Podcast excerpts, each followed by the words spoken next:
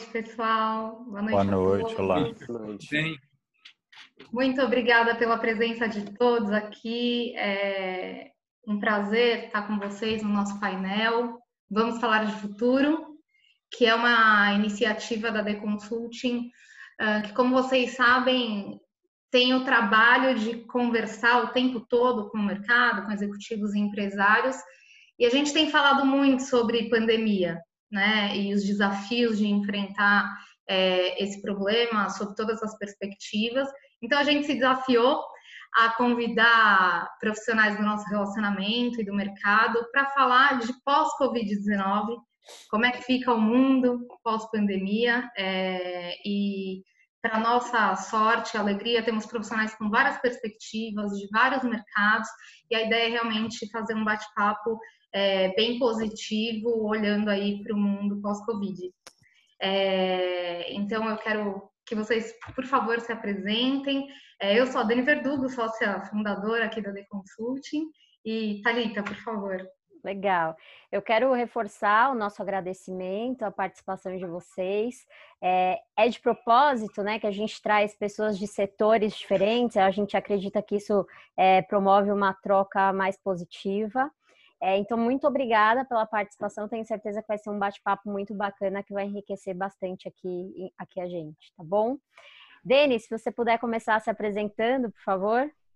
Claro, então, Denis Nakamura, Sou, vou me apresentar como de costume, então sou, sou casado, cristão, é, sou engenheiro com pós em Project Finance, tá? Trabalhei um bom tempo aí com, com é, incorporação imobiliária, também ajudei um pouquinho lá o CNPq na parte de Ciências Sem Fronteiras, né, do, dos intercâmbios, e também na, um pouquinho na licitação dos aeroportos, aí na primeira lá, dos três primeiros. Depois disso, acho que fica mais divertido. Eu fui um dos gestores aí do, do West Wing, que é da Rocket Internet, né? Cuidei de boa parte lá da operação e dos serviços, então uma boa parte da empresa lá é, trabalhava junto comigo. É, ajudei a falando já um pouquinho do nosso assunto. Lá eu ajudei a, a melhorar a experiência do, do usuário, do consumidor, aumentar a margem de lucro, essas coisas todas mais, mais triviais. E o interessante lá é que a gente foi quando a gente começou a criar algumas lojas experimentais aí, que deve ser uma tendência para o futuro também. Isso lá em 2013, se eu não me engano. Depois disso, fui um dos gestores do iFood, né? Então, ajudei o iFood na expansão lá, quando ele ainda era um pouco desconhecido. É, a gente saiu de de 17 para em um ano e meio a gente saiu de 17 para quase 200 milhões de reais mês aí. Depois disso, é, é, o que eu tenho agora, né, atualmente. Tenho algumas startups, faço parte de algumas startups como sócio, como diretor atuante, como conselheiro, como mentor, é, em diversos segmentos, né, saúde, food, tech, é, e algumas outras também, seguros e tudo mais. E sou mentor de startups da, da Oracle e do Mackenzie. É isso. Agenda tranquila, né, Denis? Um pouquinho corrido, mas dá para ajudar muito. Legal, seja bem-vindo, Denis. Muito obrigada, muito obrigada. Bruno? Bom, prazer. Obrigado aí pelo convite. Eu sou Bruno Scarpellini, meu sotaque não me deixa mentir, sou carioca. É, sou infectologista e epidemiologista, sou médico. É, fiz residência de infectologia na Instituto Nacional de Infectologia na Fiocruz. Fiz mestrado em saúde pública e epidemiologia na Universidade de Pittsburgh. É, depois voltei, morei em São Paulo. Tenho uma filha que é paulistana, ah, diga-se de passagem. Trabalhei com pesquisa clínica, gestão em saúde, pesquisa e desenvolvimento, inovação, uh, medicina diagnóstica. Depois passei um tempo na farma trabalhando com epidemiologia de doenças infecciosas e vacinas eh, na América Latina e global. Uh, e mais recentemente saí para fazer consultoria eh, na parte de economia e saúde, evidência de mundo real uh, e avaliação de tecnologia em saúde. Tive o prazer de conhecer o Denis é, numa, num desses eventos onde fui falar justamente sobre o uso de dados epidemiológicos e dados de mundo real no contexto de medicina baseada em valor, contexto de gestão de saúde e sustentabilidade do sistema de saúde. É, trabalhei um tempo também ainda no contexto farma com a parte de medicação de alto custo, oncohematológico, a imunologia e mais recentemente participo com, com, junto com o Denis e com outros colegas médicos e não médicos como advisors de algumas startups em saúde. Obrigado aí pelo convite novamente. Seja muito bem-vindo. Esqueci de falar uma coisa, eu ainda continuo praticando medicina além de tudo isso, tá? Eu ia perguntar. Eu continuo fazendo. É, é eu, eu, eu, eu vou falar por quê. Primeiro que eu sou um apaixonado pela medicina, tá? Assim, é, eu adoro poder praticar e além disso, eu acho que a prática da medicina me permite melhorar o que eu faço fora e vice-versa. Ou seja, acho que uma coisa alimenta a outra é, até mesmo para eu tomar as melhores decisões baseado na, na prática médica, né? Às vezes o que a gente é aquilo que o pessoal de startup chama de UX, né? O pessoal de design. É, às vezes a experiência do usuário é um pouco diferente daquilo que você imagina. Né? Então, por isso até que eu continuo praticando. Muito, muito, muito legal, Bruno. Seja bem-vindo. Eu vou até conectar, já que estamos falando com, com um profissional técnico, é, conectar com o Rafael Cisne. Rafa, se você pudesse apresentar. Ah, boa noite, então. Obrigado aí, Dani. Obrigado, Thalita. É, boa noite a todos. Eu, eu me conectando aí já com o Bruno, é, sou carioca também, é, sou casado também, Denis. Pô, isso é, é bom, as pessoas reclamam, mas eu adoro. E falando um pouquinho da minha trajetória, a minha formação ela não tem muito a ver com a minha profissão. A minha formação básica foi fisioterapia, mas no terceiro período da faculdade eu comecei a fazer iniciação científica na própria Universidade Federal Fluminense e dali eu fiz mestrado desde o sétimo período em neurociências e fui fazer doutorado na USP e depois um período de sanduíche na Universidade de Zurique é, onde eu aprendi a fazer modelagem molecular. É, comecei a trabalhar com métodos em sílico, é, de predição química, de toxicologia principalmente. Voltei, prestei concurso na Universidade Federal Fluminense. Hoje eu sou professor na Faculdade de Medicina da Universidade Federal Fluminense, orientador de mestrado e doutorado e tenho quatro pós-doutorados em biotecnologia. É, eu fui convidado para ingressar num corpo é, de consultores é, da indústria farmacêutica, comecei a prestar consultoria para algumas indústrias, até que eu fui convidado para ser diretor científico do Instituto Vital Brasil, que é o Butantan no Rio de Janeiro, e depois eu virei diretor-geral do Parque Tecnológico da Vida, que tinha mais de mil startups incubadas é, cuida de todos os, os 19 parques do Rio de Janeiro. Né? É, dali eu comecei a ser consultor também de algumas aceleradoras e de alguns fundos é, voltados para a biotech. Presidi o GECIV, o Grupo Estratégico de Ciências da Vidas, e fui consultor no Conep até ingressar no setor privado.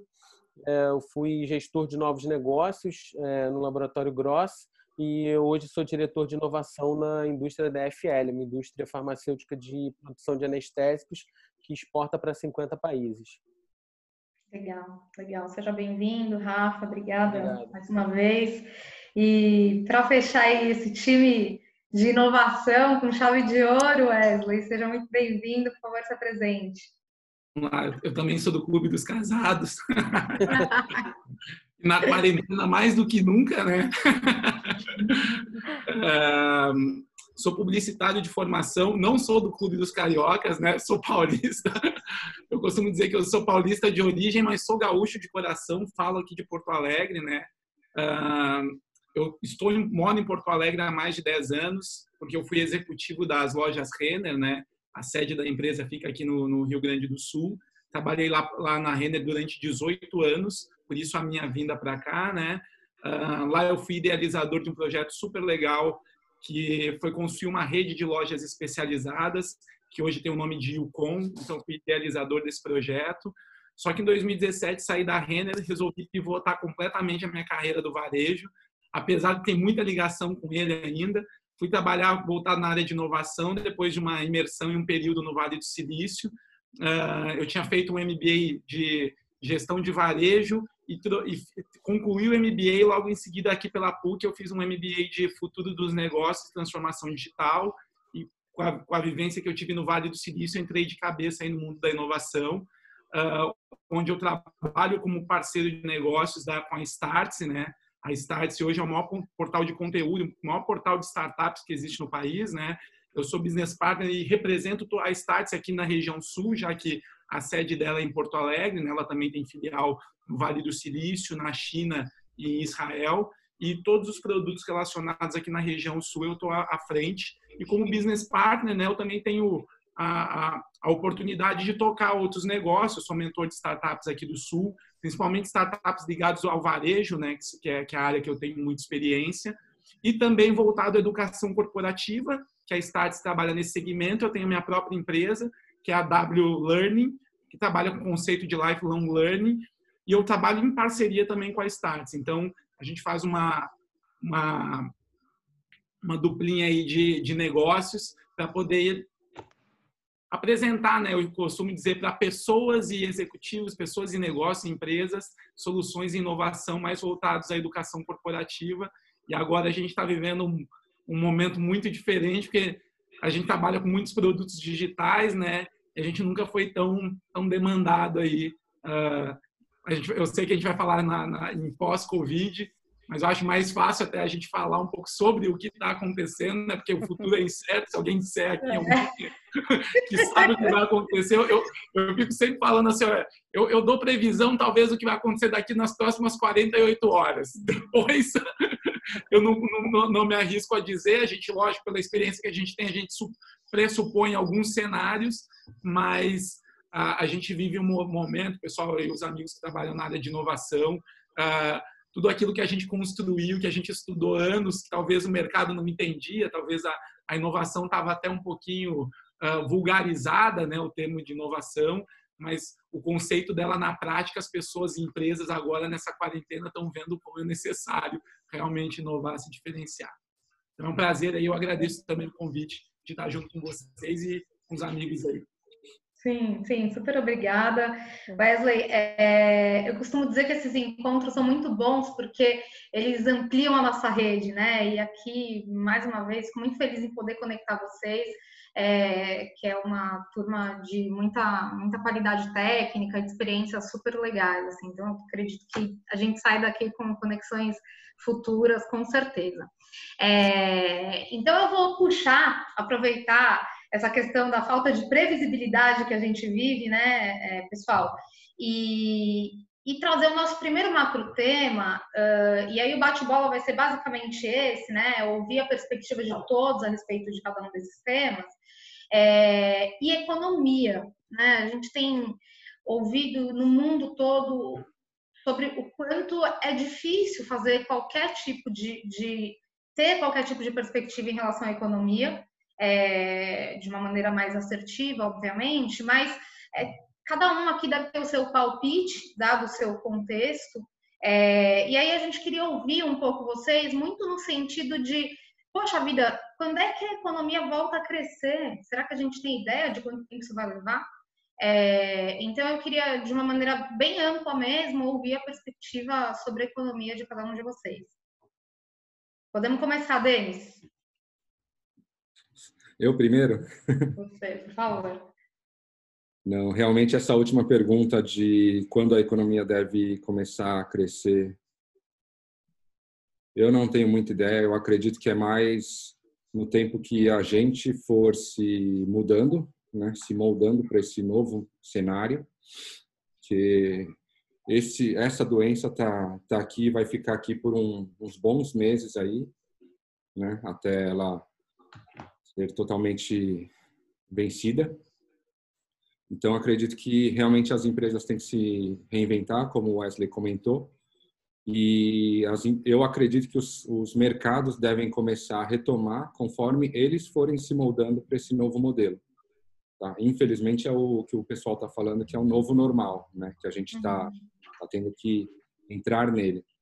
E outro ponto é que essa crise, né, advinda do, do coronavírus, ele está servindo para mostrar uma infinidade de ineficiências que a gente já tinha.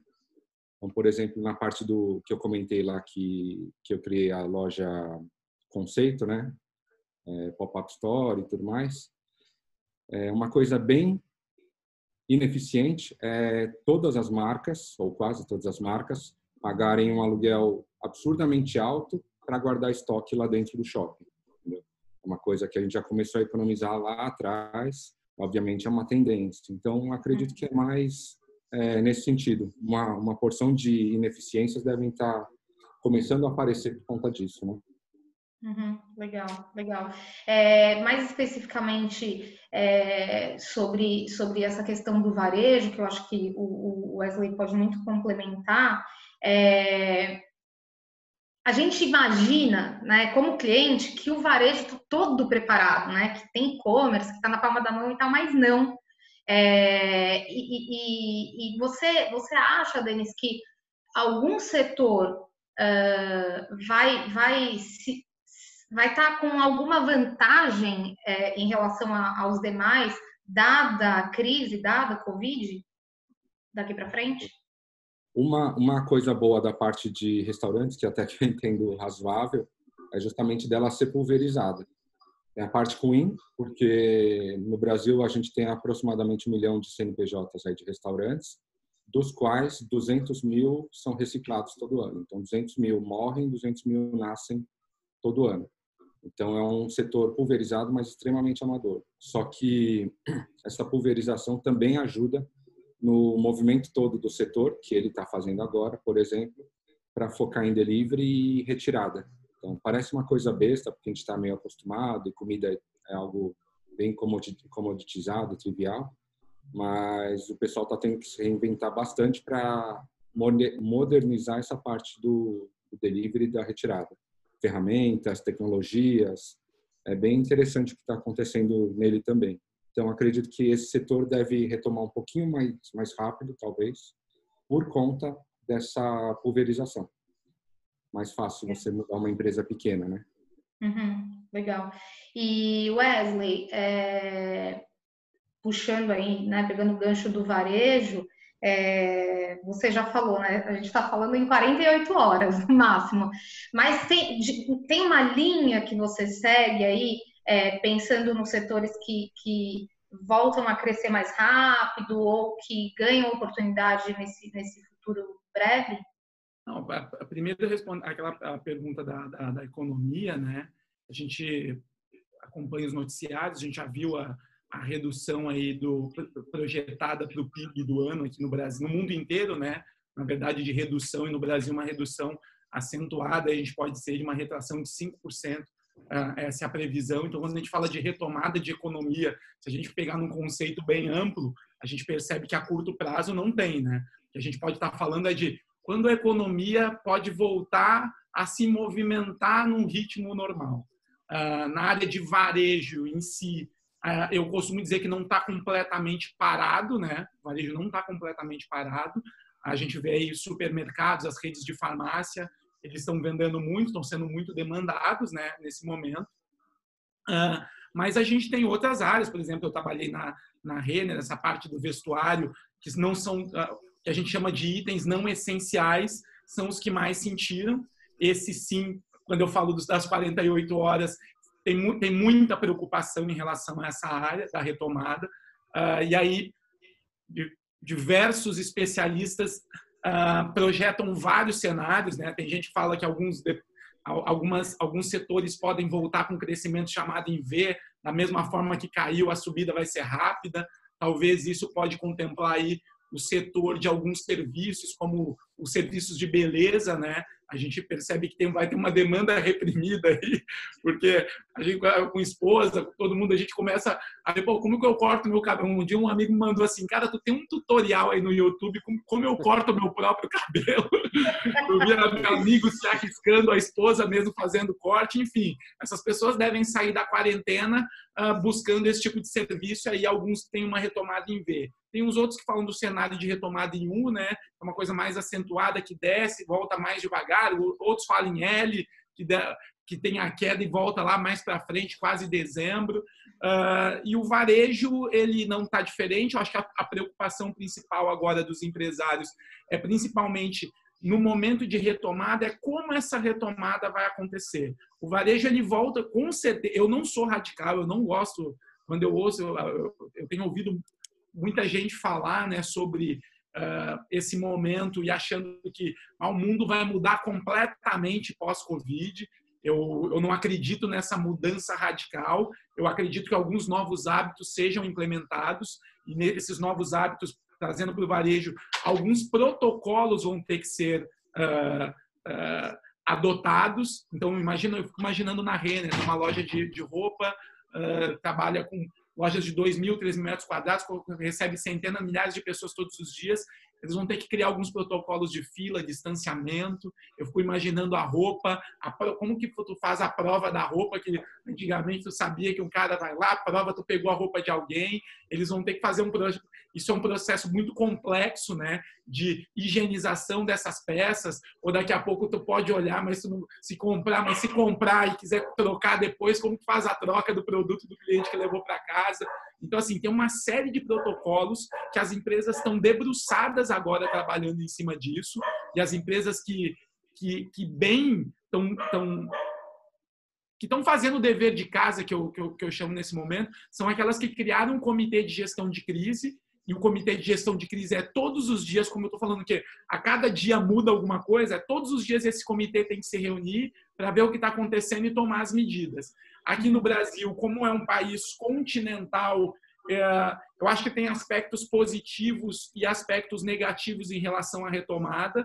O que eu já estou percebendo que está acontecendo, talvez haja uma liberação de comércio, setor de varejo em alguns estados que estão com menos disseminação do, do vírus, né, que estão com uma situação mais tranquila, principalmente em relação à saúde, né? Então, talvez a economia nesses estados passem a se movimentar, mas está todo mundo com um certo receio, né? Porque se eu abro se eu abro o comércio, se eu abro a economia da minha cidade, os prefeitos, os governadores, e depois há uma disseminação rápida do vírus, daí pode cair no colo depois a responsabilidade. Então, eh, eu acho que tem um trabalho muito grande aí de alinhamento entre governos e empresas para que se faça algo programado. Sei que aqui é difícil, não quero entrar na questão política aqui no Brasil, mas quando a gente fala de economia, uh, de qualquer assunto que a gente vai falar sobre esse momento, tem uma divisão muito grande. Eu acho que isso tem, não tem contribuído para, para o andamento dos negócios, uh, mas eu vejo que as empresas que, que implementaram o comitê de gestão de crise, estão acompanhando o momento, todos os dias, pontos de alinhamento, encontro, ah, amanhã, como vai acontecer, uh, quais são os protocolos pós-abertura, já entrando nesse tema do pós-Covid, né? Quais são os protocolos que a gente vai adotar? Como a gente adota dessa forma? Uh, a questão do digital, como ele permanece, né? Tu bem falou, ah, parece ser normal essa questão do e-commerce. De tudo que é vendido no varejo brasileiro antes da Covid, a gente está falando aí de quatro, mais de 4 milhões e meio, 4 trilhões e meio de reais. Né? O varejo ele, ele contribui com quase um, um terço do PIB no Brasil apenas 5% é vendido via e-commerce. Apenas 5% é vendido online. Talvez esse número seja até menor se a gente colocar aí o, o, os, os, dados dos varejistas informais aí, que não, não aparecem uhum. muitas vezes nas estatísticas.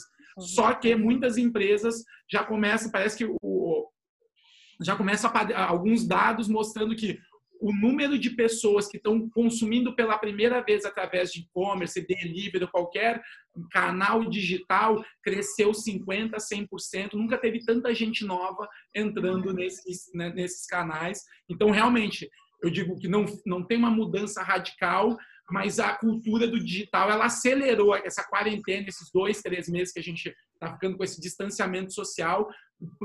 Se, tem um lado positivo que a gente possa se falar nisso, né? É uma aceleração aí da digitalização do, do, do, do varejo. Legal, muito legal.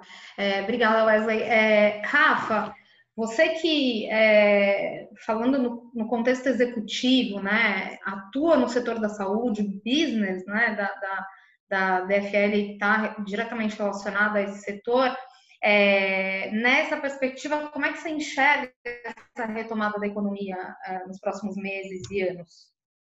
Olha, eu, é, Dani, eu peguei um pouquinho aqui do, do Denis e do Wesley já da fala deles, porque vão bem de encontro com o nosso cenário também. Foi um pouco de visão, é, é, é um pouco de visão compartilhada com a deles também, porque assim como o, o Denis acabou citando ali uma retomada é, é, pausada, cadenciada, né? E o, o Wesley acabou citando ali aquelas curvas que podem acontecer, que eu, eu acabei assistindo também. Eu acabei assistindo um, um, um webinar da McKinsey, eu acho, é, descreveu um pouco sobre esses formatos e essas modelações que podem acontecer dali para frente o, o setor, não só farmacêutico, mas todos os setores vão viver um, um novo mundo. Né? Concordo com o Wesley que não será uma coisa radical do tipo as pessoas vão usar máscaras para o resto da vida, as pessoas vão manter afastamento.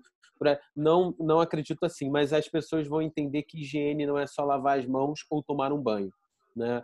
Então, é, virão novos hábitos, obviamente, a partir daí, é, um, um novo tratamento do, é, do seu cotidiano é, vai ser entendido de maneira muito peculiar. E aí vem o setor farmacêutico, que trabalha também no varejo, é, mas o setor farmacêutico ele é dividido em alguns segmentos. Né?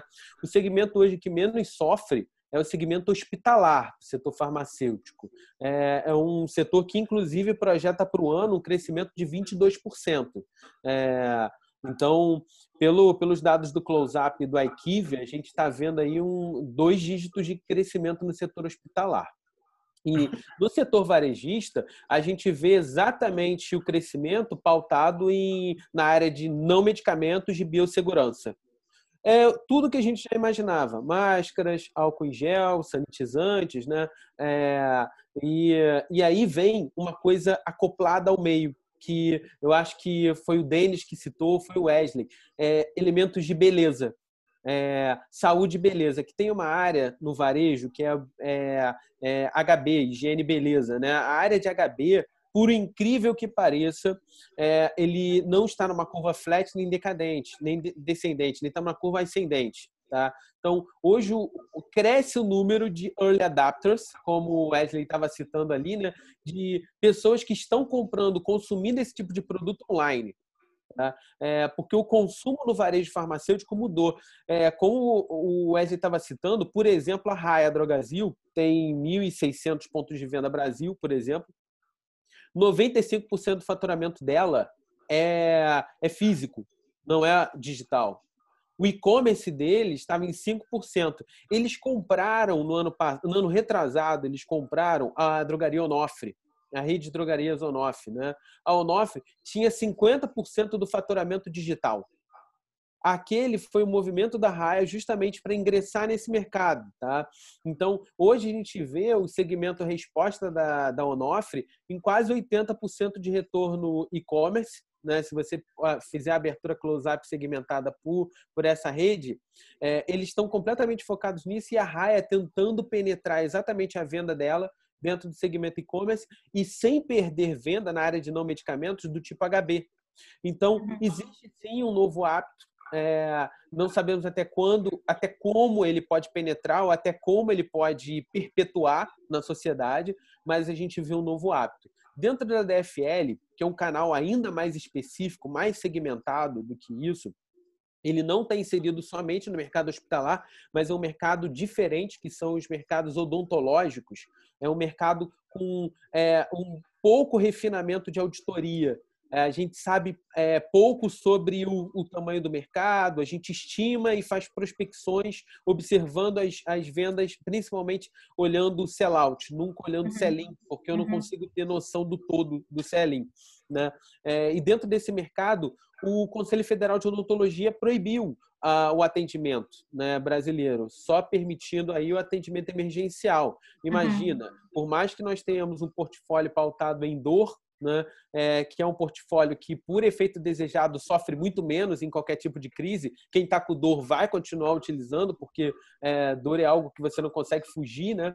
É, mesmo assim, o nosso mercado sofre muito justamente por conta dessa impossibilidade do profissional né, que realiza o nosso procedimento estar tá impedido de trabalhar. Mas o nosso mercado não deixa de crescer em outros segmentos, principalmente na área de biossegurança, na forma justamente como a gente vai retornar, que é justamente como as pessoas estão prospectando. Como que o, o profissional de saúde, que é um, uma pessoa extremamente é, exposta ao risco, vai retornar o seu trabalho dali para frente, porque ah, além do coronavírus surgem diversas outras patologias que as pessoas é, negligenciavam muitas vezes, né? Então, por exemplo, no mercado odontológico, é, existem, por, por exemplo, a DFL, ela pivotou o seu mercado para a área de diagnóstico. A gente trouxe para o Brasil kits de diagnóstico e pivotamos e, e estamos estabelecendo um novo, é, um novo business dentro da empresa em, em um mês e meio, né? É, e o mercado odontológico, pela demanda de outras empresas do setor, todo mundo está buscando a mesma coisa, é, um novo mundo, um, um, uma ressignificação para o atendimento odontológico. No mercado hospitalar, é, na verdade, o mercado hospitalar ele não tem queda, o mercado hospitalar ele tem um aumento gigantesco do, do seu crescimento e algumas moléculas ela tem um, um maior, obviamente outras têm uma depreciação, mas aí eu acredito que até o Bruno vai ter um pouquinho mais para contribuir nesse sentido aí, porque em termos de vacina, é, o, o mundo novo ele vai nos exigir uma prevenção e muito menos reação. A gente vai ser muito mais preventivo do que reativo. E esse mercado, que é um mercado é, hospitalar, ele, ele, é muito menos varejista. Pouco, pouco varejo brasileiro trabalha isso, apesar de existir uma portaria que permite que o varejo faça é, programas de vacinação, porque fica muito mais pautado no setor público, tá? É, vai existir, obviamente, um novo mundo pautado na prevenção é, muito mais na prevenção do que na reação. Então, muitas empresas vão pivotar nesse sentido, os distribuidores vão ter capacidade ainda mais de capilarizar os seus mercados e dentro desse segmento eu acho que tem um, um novo mundo no setor farmacêutico é, surgindo. Legal, legal, Rafa, obrigada. Dani, eu... desculpa, só, só complementando aí, desculpa. E dentro do, do, do que eu acredito assim que é o, a economia nos próximos meses, infelizmente, ela depende de mudança de hábito. Então, ela é muito imprevisível. Ela depende de uma mudança de hábito desde o gestor público ao gestor privado, ao funcionário, porque o gestor público ele precisa entender um pouco mais sobre é, a ordem de grandeza de gastos públicos e repensar muito isso. É, o gestor privado, como é, o Wesley falou sobre os comitês de crise, é, sobre a inovação, a, a forma rápida como nós temos que nos organizar, a gente precisa entender isso de maneira muito mais dinâmica e entender que a inovação ela não é só de bens e serviços, mas também de organização e processos, que foge muito das empresas essa visão né? Quando a gente observa os relatórios da Price, é, 70% das empresas com inovação madura dentro da com cultura de inovação dentro da empresa, 70% são inovações de processos, não são inovações de bens e serviços. Então, uhum. a gente tem que criar essa maturidade que a inovação, ela não necessariamente é, é, é como até o Peter Drucker citava para a gente, né? Que é a inovação é algo financeiro, é muito menos tecnológico, mas muito mais financeiro, né? Então a gente precisa entender que existem ativos intangíveis que estão por trás da inovação e não só tangíveis, desde imobilizados e tudo mais, mas a gente tem que buscar outros tipos de, de retorno para a empresa. Ou seja, independentemente do setor, as empresas que já, já imprimiram essa cultura de inovação de man, maneira mais ampla devem acelerar o retorno da economia né, e, e sustentar, talvez, independentemente do setor. Muito legal, Rafa, obrigada. É, Bruno, eu queria, é, eu ia falar de política de prevenção, justamente, né? É, é quando a gente pensa na economia, que vai, vai acabar sendo puxada né, é, pelos setores que, que, que, sustentam isso. E aí eu queria a sua visão sobre, sobre economia, mas eu também queria já aproveitar essa questão da previsão para uma vacina, se é que vocês já têm uma previsão é, um pouco mais, mais sólida com relação a isso. Então eu queria que, além do tema economia, que você falasse um pouco dessa perspectiva para a gente. Legal, Dani. É, eu acho que eu vou pegar um pouquinho do que o Wesley, do que o Rafa e do que o Denis falaram Tá?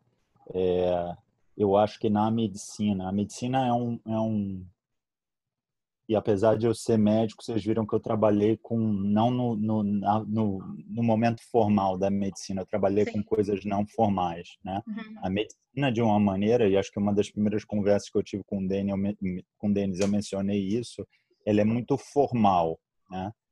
É, e uma das, das primeiras barreiras aqui que a gente viu caindo foi a história da telemedicina, né? A telemedicina era um cabo de guerra antigo é, e que a gente viu uma adoção muito rápida.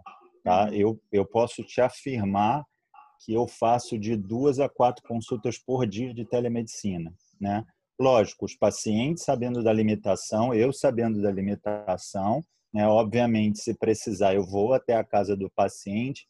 Isso criou uma situação muito interessante, que é a situação do que nos Estados Unidos eles chamam de medicina concierge, que é a proximidade, a medicina personalizada, individualizada. Não chega a ser personalizada porque medicina personalizada quer dizer outra coisa, mas é uma medicina assim individualizada, com foco no indivíduo. Então ontem, por exemplo, eu atendi um rapaz às sete horas da noite. Ele falou: "Pô, mas hoje é feriado". Falei: "Sim, mas você não pode esperar. Você está ansioso. Você quer esperar até amanhã?". Ele não. Falei: "Então tá bom. Então vamos atender você agora", né? Isso no meu consultório seria inviável, né? Então acho que tem esse ganho, né? Uh, acho que tem um outro ganho também, que é a mudança de mindset, quer seja através de cenários uh, de, de, farmácias virtuais. Acho que o Rafael tocou num assunto muito legal. É, as farmácias hoje em dia já podem ser clínicas de vacinação, assim como acontece numa CVS, numa Walgreens nos Estados Unidos. Né? E acho que vai ter um puxo muito grande lá nos Estados Unidos que vai acabar ah, vindo para cá, que é já aquilo que a gente já sabia, a Amazon, JP e Berkshire tentando fazer um novo, um novo cenário de gestão de saúde do trabalhador. Né? Ah, uma outra situação que eu observei é que existia, assim como Wesley falou, uma preocupação muito grande em dois cenários, né? O cenário da reabertura então, eu até brinquei com o Denis outro dia. Eu falei, pô, se há seis meses atrás me dissessem que eu ia estar fazendo consultoria para padaria, condomínio, shopping center, eu ia dizer, não, é mentira, eu sou médico. Né? Então, é, e, e, outro dia eu me peguei fazendo um monte de coisa, um monte de gente me ligando. Eu desliguei o telefone e falei, pô, troço louco, né? Como o mundo mudou, né? É, então, assim, vai desde, olha, como é que eu faço para ter minha planta funcionando? E aí é uma coisa mais médica, né? mais, mais gerencial, de medicina diagnóstica, etc. E, ah, como é que eu faço para triar meus, meus, meus funcionários? Eu quero manter minha planta funcionando. É, eu uso um, um, um, aplicativo de preditivo de previsão. Né? Eu e Denis somos advisor de uma, de uma empresa chamada Triagem, que tem a gente desenvolveu o teste do Corona, chama testedocorona.com.br. Então, a gente sugeriu a essa empresa que utilizasse, né, junto com medicina diagnóstica, ou na situação que o Wesley falou, tá? que é grandes shoppings, grandes empresas fazendo consultoria, pedindo POPs é, e, processos, como o Rafa falou, de inovação de processos, é, de como reabrir, como reabrir seguro, e você faz o treinamento para mim, e você me ajuda a fazer a cartilha, o material de marketing né, escolas, creches. Por isso que eu estou te falando que é um momento assim muito estranho, porque eu nunca me imaginei fazendo uma consultoria para uma creche, sim, de verdade, sim. assim.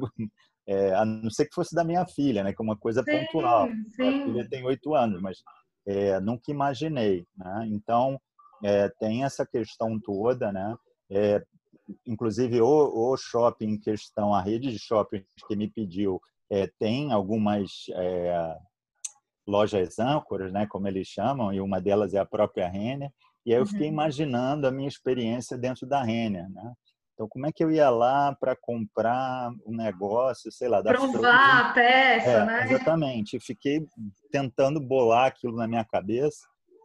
Tem coisas assim que, como o próprio Wesley falou, para mim é uma pergunta. Eu não sei te Sim. responder. Sim. Essa questão aí da troca de roupa, Outro dia a gente estava mencionando isso num grupo de médicos, né? Porque no mercado informal agora tem as máscaras, né? Uhum. Só que a uhum. pessoa vai lá, pega a máscara que não é do time, sei lá, a máscara do Batman, bota e diz, é, não gostei dessa não. Só que nisso, quando ela bota de novo na bancada, aquilo está contaminado, efetivamente. Uhum. Né? É. Então, é, e, e, assim, é, não, não, vou entrar no Magic Case aqui, uhum. mas é, tudo que a gente está vendo com coronavírus não é só exclusivo do coronavírus, né? Então, em termos de letalidade em idosos, letalidade em grupos de risco, isso é de todo e qualquer vírus respiratório, quer seja pandêmico, Sim, quer seja não pandêmico. Vou dar um exemplo de um vírus não pandêmico. Vírus sensicial respiratório, um problema para crianças e um problema para idosos, tá? É, então, é, acho que tem um outro segmento, junto com o segmento hospitalar, é, que também cresceu absurdamente, que é o de medicina diagnóstica. Né? Todos os grandes grupos é, fazendo testes e trabalhando 24 por 7 dobrado. É, uhum. Hoje uma paciente minha me ligou dizendo que ela marcou o exame que eu pedi para ela, mas que vai demorar 15 dias para sair o resultado.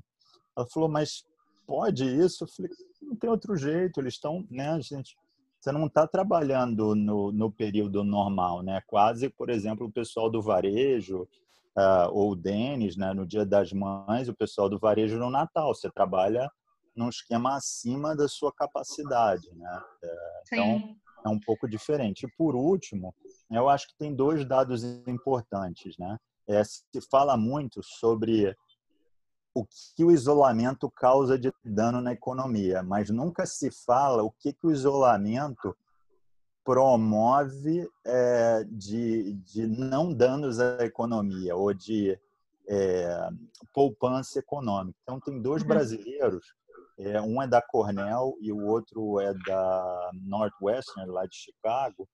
É, eles são economistas e aí eles mostraram né, como é que cada cenário, ou seja, você sair do nada para uma ação ah, de um cenário intermediário, né, com um distanciamento social entre 35% e 45%, é, você geraria um benefício de 171 bilhões de reais por mês ou seja, 2%, do, quase 2,3% do PIB anual.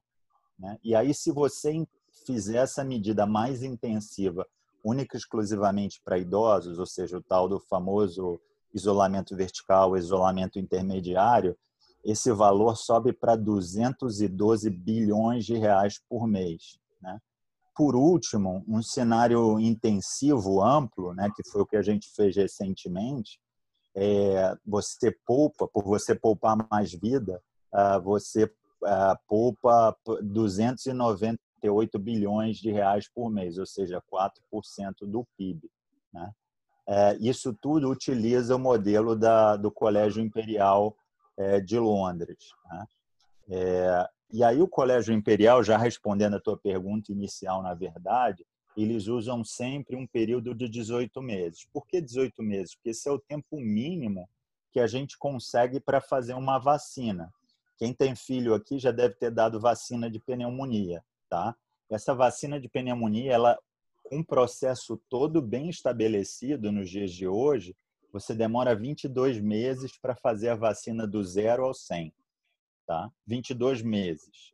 Por isso que uhum. algumas vezes é, vocês observam que algumas vacinas elas acabam não estando disponíveis no mercado, porque o processo é muito longo. Né? Ah, então, é por isso que todos os modelos falam de 18 meses. Né? É, tem uma frase do livro de vacinas que eu gosto muito e faço questão de repetir aqui, que é do Plotkin. Ele diz: três coisas mudaram o destino da humanidade: água potável, antibióticos e vacinas. Tá? Então, assim, é, e aí eu botaria até antivirais, né, nesse caso aqui nosso, né? Ah, então, acho que a vacina, é, ela ela está sendo estudada. Eu acho que ninguém nunca tinha dado importância para a vacina do coronavírus, mas a gente já sabe que isso, esse vírus vai conviver com a gente é, por dois, três, quatro anos, né? É, algumas pessoas sempre perguntam, pô, mas no H1N1, é, a diferença do H1N1 é que a gente já tinha uma plataforma de vacinas uh, e uma plataforma medicamentosa, onde era só você plugar uma outra coisa ali rapidamente e botar para a linha de produção. Aqui a gente precisa começar do zero. E por melhor que seja o menor e melhor que seja menor o tempo e melhor que seja a intenção das pessoas, é, você tem fases de pré-clínico, fase 1, fase 2, fase 3, que você tem que fazer para uma autoridade regulatória, FDA ou própria Anvisa aqui no Brasil, aceitar o seu estudo. Senão a gente corre o risco é, de, de entrar em detalhes de bioética, detalhes de pesquisa que é, a gente o, o, primeiro princípio da bioética é você não causar dano, né? Não você não causar uhum. mal. Isso na verdade ele é oriundo da Segunda Grande Guerra com a Declaração de Nuremberg e com a Declaração de Helsinki, né? Para evitar o que foi o que aconteceu é, na Segunda Grande Guerra dos nazistas com os campos de concentração. Então, é, a gente tem que tomar muito cuidado, mesmo com outros medicamentos, para a gente garantir que eles são efetivos e que são seguros. A mesma coisa aqui com as vacinas. Né? Ah, além disso, eu acho que também um antiviral potente, independente dele qual seja, é, também seria muito interessante, ainda que a gente demorasse é, para ter a vacina, que é o cenário ideal, ele garantiria que, por exemplo, a gente diagnosticasse e tratasse, diagnosticasse e tratasse. Igual que a gente faz com H1N1, você diagnostica uhum. e trata, quanto mais Sim. cedo, melhor. Né? Uhum. Então, é... e aqui a gente ainda tem uma janela, né? que é a janela dos sete dias. Então, é, eu acho que a gente tem uma vantagem aqui no coronavírus. E até mesmo você poder fazer uma profilaxia. Por último, é, eu queria falar de uma coisa que eu e Denis estamos envolvidos indiretamente, eu já estava antes de tudo isso acontecer, que é com a qualidade de vida e saúde do profissional de saúde. Eu acho que a gente já sabia é, que existia um problema na nossa sociedade como um todo, 40% da nossa sociedade brasileira relatava ansiedade ou depressão, e vocês lembram de verem o número de casos aumentando de médicos se suicidando por burnout, né? E agora isso está muito evidente. Vocês perceberam as pessoas surtando dentro de casa, né? Eu tenho é, alguns colegas e pacientes psicólogos disseram que o número de, de atendimentos subiu absurdamente.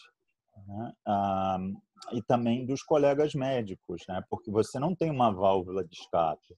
Porque normalmente o cara sai do, sei lá, do plantão ou sai do hospital, ele vai jogar uma bola, ele vai dar uma corrida no parque, ele vai dar uma corrida na praia né? vai conversar com os amigos num bar. Hoje a gente não tem essa situação, ele vai direto para casa. Fora que ele chega em casa, ele ainda fica preocupado se ele vai transmitir para os filhos. Né? É, então, assim, é, é, são, são detalhes que a gente também tem que tomar um pouco de cuidado, né? Assim, é, e, e, por último, acho que eu vi as empresas se preocupando cada vez mais com a saúde do trabalhador, né, com a saúde, sei lá, do seu cliente. O Denis outro dia citou alguns exemplos uh, de empresas de delivery que botaram instruções de como abrir de forma segura, ou mesmo que o Wesley falou uh, sobre, poxa, numa loja, num grande varejista, num grande atacadista, como é que você vai garantir a segurança do cliente, distanciamento na fila, né? que no Brasil a gente é muito caloroso, né? Sim, a, gente, a gente gosta, gosta de abraçar, beijar, né?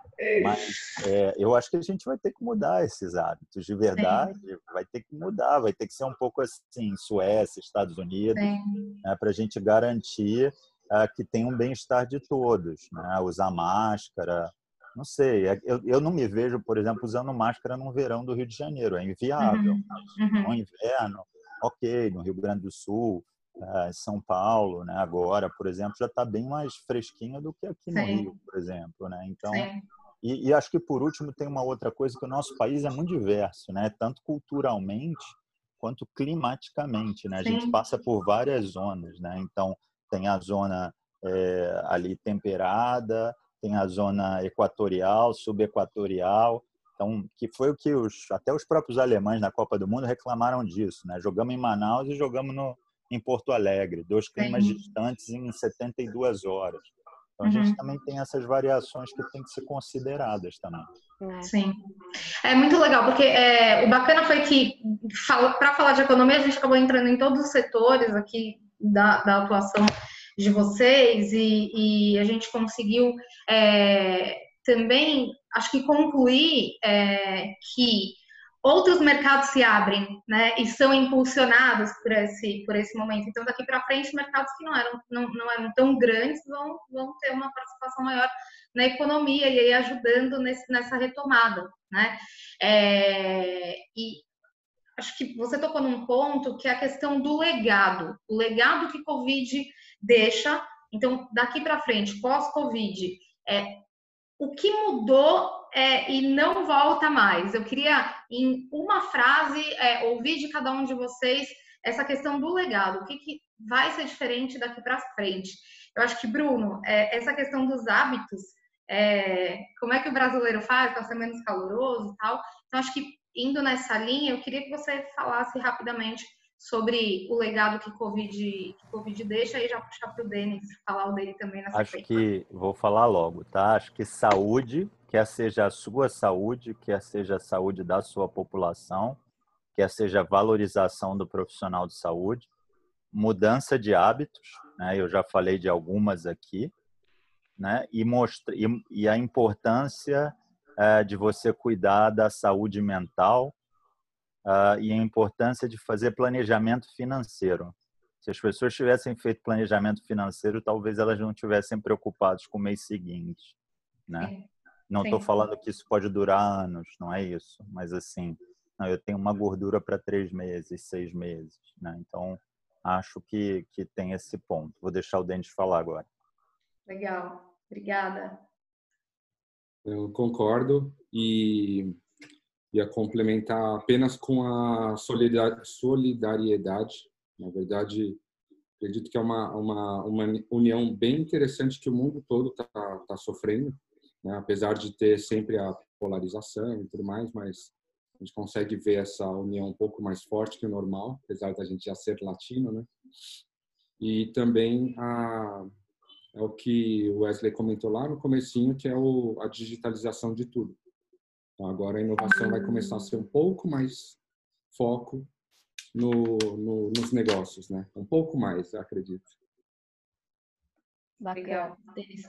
Obrigada. É, na sua perspectiva, Rafa, qual é o legado principal que Covid deixa para gente? Desculpa, estava falando com o microfone fechado. Imagina, imagina. É, acho que essa questão que o Bruno citou dessa mudança é, em termos de saúde muito importante, mas é, ainda acho que as, é, algumas mudanças elas não serão perpétuas, né? Mas dentro do, do mercado farmacêutico acredito uma mudança muito grande no, no ir e vir dos produtos e a categoria é, de acesso a esses produtos. O, acho que o consumidor final ele vai buscar uma, um outro mecanismo de se aproximar do varejo farmacêutico, seja ele buscando uma assistência farmacêutica ou seja buscando uma compra online para facilitar o seu dia a dia é, em, todas as, em todos os, os, os segmentos sociais. Eu acho que isso vai, vai, vai ser um legado.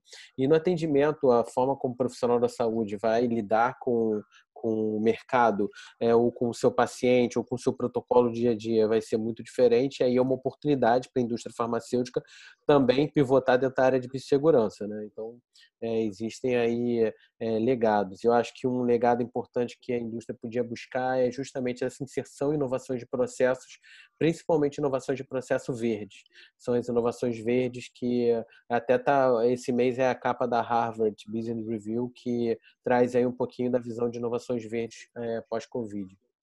Legal. Rafael, é, eu quero até fazer uma. É, eu quero, quero, até pontuar aí, você trouxe um pouco da, da mudança de comportamento do consumidor, né? Daniela, hoje a gente estava, inclusive, trocando com o executivo de varejo, é, farmacêutico, justamente isso. É, historicamente, as grandes mudanças elas vêm justamente na crise, né? Porque a crise ela acelera aquilo que estava prestes a mudar, né? Uhum. É, seja por necessidade, seja por, por enfim, é, é, pelo, pelo, pelo, pela constante do momento. Então a gente vê de fato, né, que o que o consumidor do varejo farmacêutico ele Agora, ele precisa deixar de ir até a farmácia para comprar o online e que é um, um, cliente que tem por característica muito forte estar presencialmente na farmácia né? Porque gosta de conversar com o farmacêutico, gosta de ter essa troca dentro da farmácia. Então, é uma mudança cultural muito importante e, e que a gente entende que acelerou a necessidade das empresas se inovarem é, é, pensando aí no consumidor que está mais flexível ao tipo de consumo, né? A forma de Exato. consumir. Exato. Bacana, muito bacana. Wesley, conta pra gente na ótica do varejo aí tradicional e também na ótica de inovação como um todo. O legado para mim uh, que fica, a gente fala de digitalização, mas tem, tem um termo que, que o varejo se apropriou e se, se, fala muito nos últimos anos, que é o, o chamado omnichannel, né? É a questão da omnicanalidade.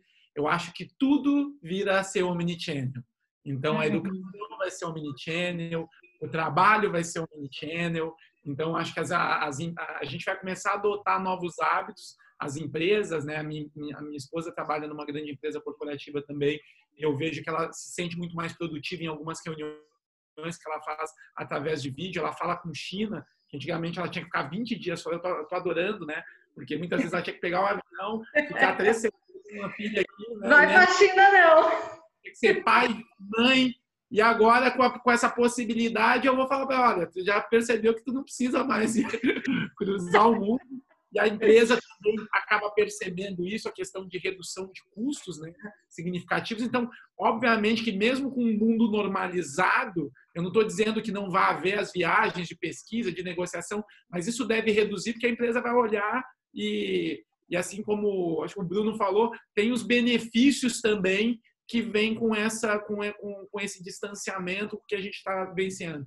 Então a questão da omnicanalidade para mim tudo vira omnichannel, uh, porque a gente dizer que o omnichannel é uma é uma tendência mais um comportamento mais da geração Z para cá e a gente vê todo mundo se experimentando, inclusive a população mais idosa uh, vendo o celular, agora eu preciso pedir, enfim, tudo se torna omnichannel. Uh, e um outro legado que eu vejo, só hoje um fato curioso, assim como o Bruno também falou de, ah, estão me chamando para consultoria na padaria, eu sou médico. Eu acho isso fantástico de as empresas agora envolver nas suas soluções pessoas de diferentes segmentos. Sabe, não é só o médico, vamos ouvir o cientista de dados, vamos ouvir o que o empreendedor lá, o, o mentor, o advisor de startup tem a dizer sobre o tradicional. O antropólogo também, né? O antropólogo, acho que essa visão é, multidisciplinar vai, as empresas vão se dar conta que não é só a gente no, trabalha com inovação, a gente fala muito do open innovation, né? As empresas vão perceber que vai cair de vez a ficha que com essa velocidade, com tudo que está acontecendo, não é só os talentos internos que vão resolver, não é possível. Então, tem muita gente boa no mercado que pode ajudar com as soluções. E um fato inusitado que eu estou percebendo está acontecendo agora as pessoas estão. Só hoje eu recebi três ligações de. As pessoas, com o tempo que tem na quarentena agora, estão se jogando, tirando aqueles projetos antigos que tinham da gaveta e colocando uh, em, em, ação. assim. Então, ah, eu queria abrir um site. Hoje eu conversei com uma médica, ela trabalha na área de dermatologia. Um ano atrás eu falei para ela que ela tinha que ter uma extensão do atendimento dela, um e-commerce de, de, de, produtos de beleza, de, de, dos produtos que ela que ela indica, que ela passa o receituário. Eu falei, olha, financeiramente pode ter um retorno positivo com isso também. Porque tu passa a receita, a pessoa vai na farmácia, tu pode. Será que a sua marca não pode se apropriar disso? E depois de um ano ela me ligou, pô, lembra daquele projeto? Dá para botar de pé, um outro uma varejista me ligando para fazer um marketplace junto das, de uma cidade pequena das marcas da região. Então, as pessoas estão tirando projetos que estavam engavetados, uh, se dedicando a isso e percebendo que, lógico, elas percebem que isso elas precisam se reinventar, né? Que as, as coisas precisam ser diferentes. Uh, então, esses por isso que eu, eu, eu, gosto de falar muito do comportamento durante a Covid aqui. Então, esse é um sintoma. Uma outra coisa que me chama muito a atenção, eu, a, a gente começa a perceber essa mudanças de hábitos. Às vezes eu pego o Netflix, o Netflix agora ele coloca ali os 10 filmes ou as 10 séries mais vistas no Brasil, no mundo, enfim. E aí tu percebe, eu lembro que no início da pandemia, na primeira semana, as mais vistas era tudo falando sobre pandemia. Então tem uma é série da pandemia, aí tem um filme antigo com Dustin Hoffman que é epidemia. Então vai passando o ciclo, tu percebe as pessoas caminhando junto a isso. Então, ah, deixa eu entender o que é epidemia. Quantas pessoas caíram a ficha no meio da semana, para posso perder meu emprego, que gerou aquela coisa de segurança? Um filme antigo da, que estava no cartaz da Netflix, que é O Estagiário, com com o Robert De Niro. Robert De Niro e Anne Hathaway. Quatro, cinco anos atrás, tava, era o primeiro mais visto na semana. Isso significa o quê? São as pessoas de terceira idade preocupadas com como eu vou me comportar agora no mercado de trabalho. E aí depois teve a, a, a discussão social, daí entrou o filme O Fosso. Então, a gente vai vendo que tudo que está acontecendo, a mídia, essa, esse excesso de lives, né? o entretenimento, sertanejos, o, pop se, apro, se apropriando disso. Então, a, gente vai aprendendo com ela e a gente vai vendo tem aí alguns, alguma, assim como as formigas vão caminhando e vão deixando rastros, eu acho que se a gente observar para o lado tudo que está acontecendo, a gente vai ter sinais do que, que vai ser o mundo pós-Covid. Mas, em duas palavras, para mim, é omnicanalidade eh, para tudo e a questão de todo mundo se jogando aí e dedicando um tempo naquilo que, que gosta de fazer, que estava engavetado, as pessoas se arriscando mais. É, legal, Wesley, obrigada. E, e, e aí eu venho para o nosso último macro tema, que é, conversava mais cedo com a Thalita, né? Ela falava sobre, poxa, as pessoas reclamavam tanto que não tinham tempo e agora elas estão passando muito tempo com as pessoas da família, né? É, e aí, também de uma forma muito ampla, as aspirações de vida depois disso tudo que a gente está vivendo e uma hora vai acabar, e se Deus quiser muito muito rápido, é, mas o, o, o estrago está aí, né? A gente sabe que teve muitos impactos e ainda terão, mas as aspirações de vida elas mudam, elas se transformam. Cada um de nós tem as suas. Eu queria saber individualmente. É, carreira, família, relacionamentos, valores, também em uma palavra ou uma frase, perdão, é, como é que ficam as suas aspirações de vida, Wesley? Como eu falei, a, a gente começa a dar valor. Eu, eu acho que isso vai ser muito particular, é uma pergunta muito difícil, porque vai, vai, vai, uhum. vai ela tende a, a, a ter um grau maior de importância com aquilo que vai acontecer. Então, por exemplo, as pessoas que estão nessas cidades, por exemplo, Manaus, Pernambuco, Ceará, que estão vendo esse colapso da saúde já, que estão conhecendo parentes, pessoas que estão saindo dos, dos hospitais, estão em UTI, ou que estão morrendo, infelizmente, por causa da doença, essas pessoas tendem a cair a ficha primeiro e dar valor mais para a questão de qualidade de vida e destinar um tempo maior para a família. A gente vê que nos, nos estados que, que ainda o número é baixo, eles, que, que aquilo que ainda que a pandemia ainda não faz parte do dia a dia, eu acho que pouco muda, tá? Eu acho que daqui a pouco, com a reabertura, as pessoas voltam uh, essa questão do hábito, né? Eu acho que é necessário um pouco mais de tempo.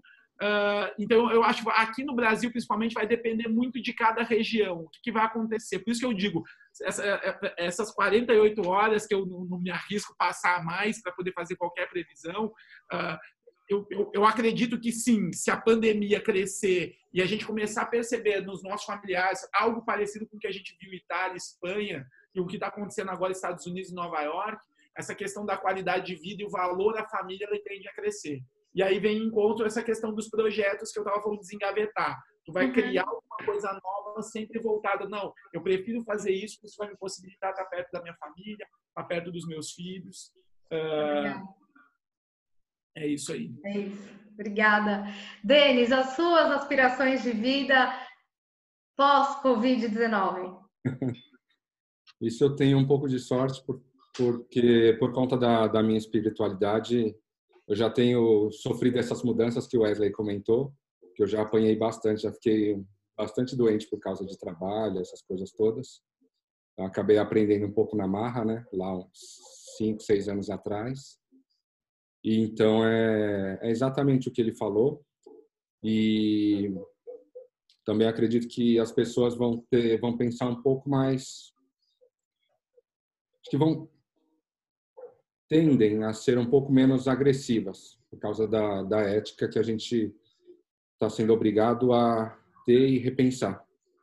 Na, na França, lá que eles criaram um comitê de ética para meio que resumidamente para decidir quem morre e quem vive, é, é uma coisa bem interessante, obviamente bem ruim, mas bem interessante, porque aqui também a gente copiando o modelo da China, lembrando que a China é uma ditadura, né, apesar de não parecer tanto, uhum.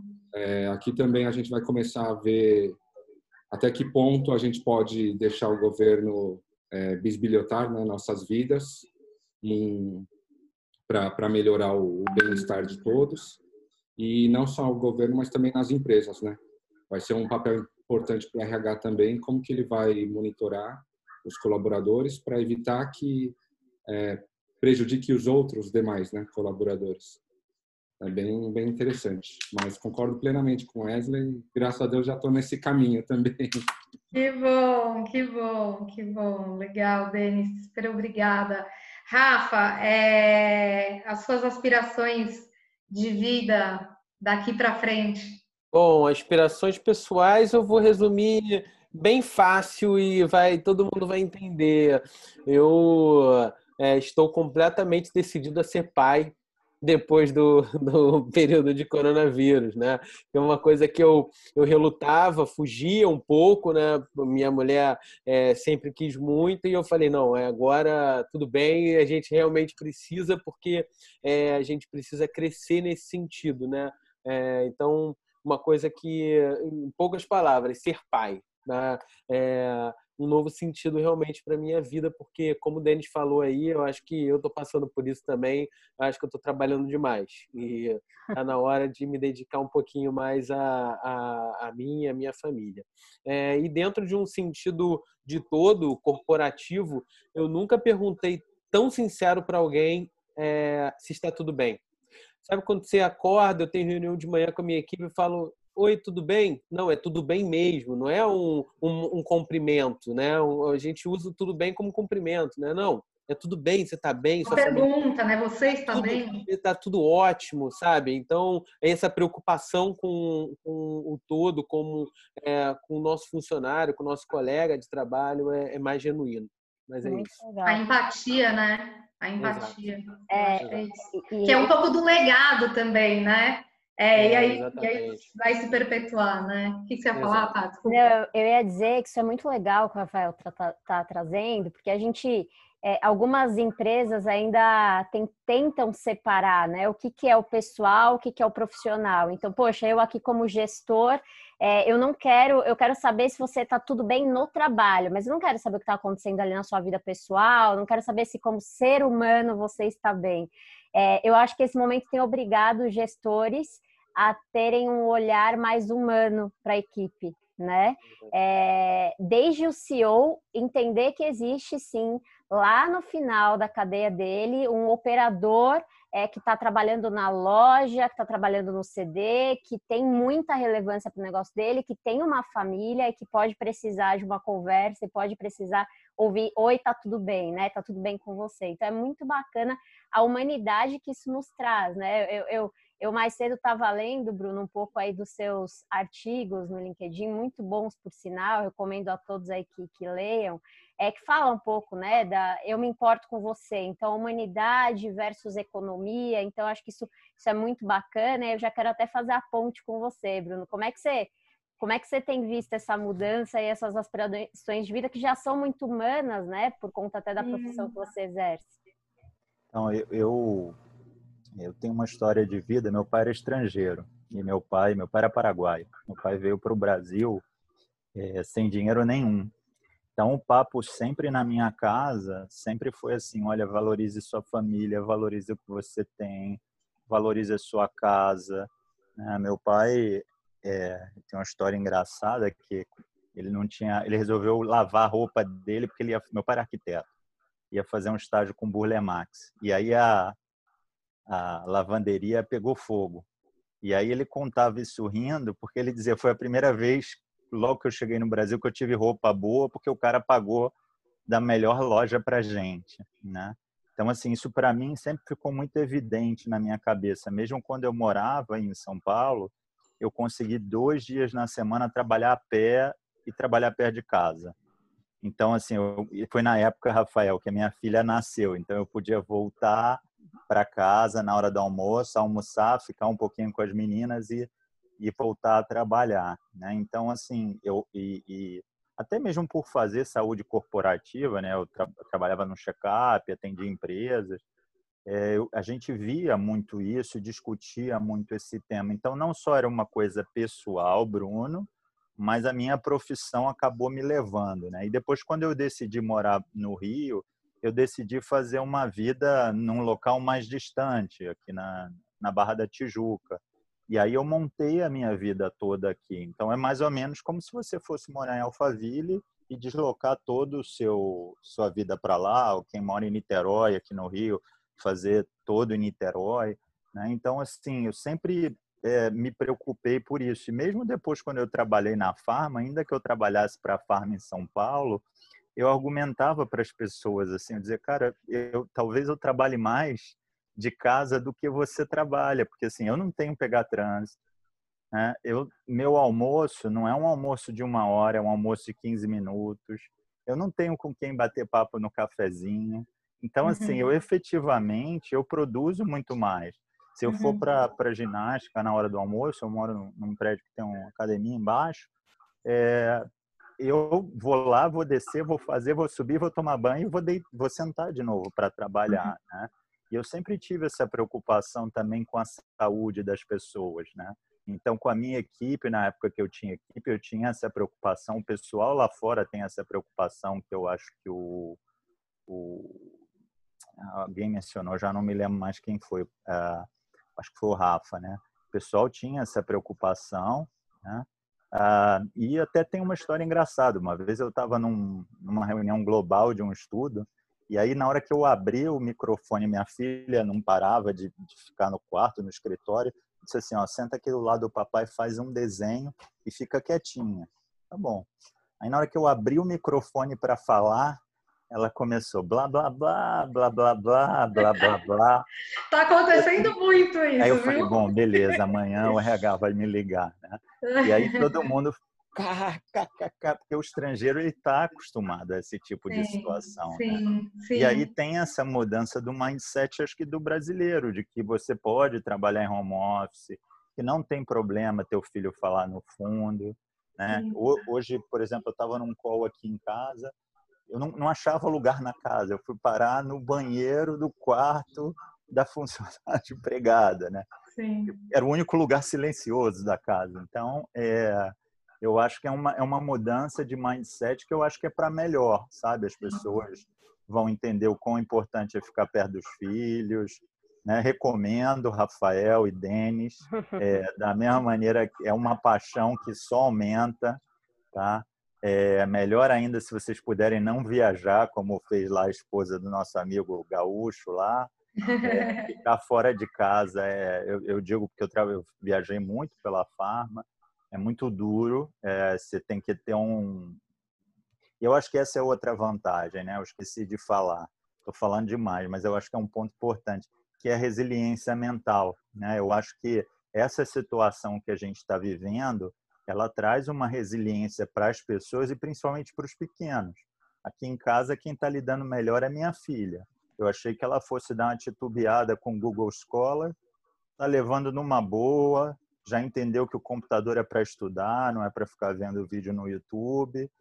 Acho que tem um, tem um drawback também disso, né? Tem um outro lado. Ela falou, pô, pai, descobri que é mais fácil fazer escola assim do que ir para escola, né? Em três horas eu uhum. resolvo meu problema e ainda posso andar de patinete. É isso que ela me diz. Então, é, acho que, né, como tudo na vida tem seu pró e seu contra, mas Sim. eu acho que cria para essa geração que a gente reclamava, né, a geração é, dos millennials e as futuras gerações, né, que reclamavam de tudo, eram muito exigentes com feedback, tinha todas as questões, né, de eles quererem cada vez mais. Eu acho que impõe uma situação uh, que é a situação que os boomers passaram lá, que é a situação da resiliência, de que tem que Sim. fazer, de que tem que ter força mental, de que se a gente tiver que passar assim 12 meses em casa, ok, né? Eu acho que é o que é, né? Eu, outro dia estava discutindo isso, falei, pô, imagina, você abre dois meses, fecha dois meses, abre dois meses, fecha dois meses.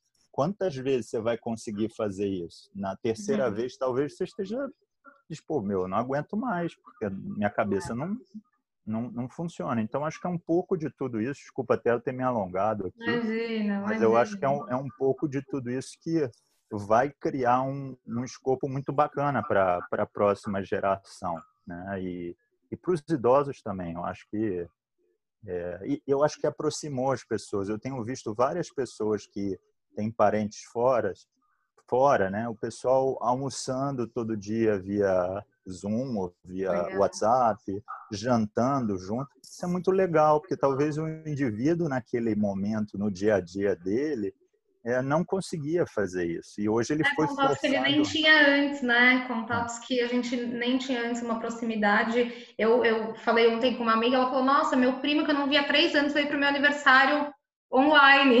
Então, é muito legal. É, é aquilo, né? O nosso desafio aqui era trazer essa outra perspectiva. E eu queria muito, de verdade, pessoal, agradecer de novo. Por mim, eu ficaria aqui sei lá mais quanto tempo é, na companhia de vocês, falando sobre essas perspectivas. Realmente foi muito leve. Eu acho que para todos que puderem nos assistir, é, vão ficar, sem dúvida nenhuma, influenciados aí por, por, pra, por drivers mais, mais realistas e positivos. É, e eu espero encontrar vocês em breve em outras conversas, falando sobre outros temas e, por que não, ainda deste tema, porque ele é, é muito amplo, então tem vários desafios aqui. Quero muito reforçar o meu agradecimento a todos.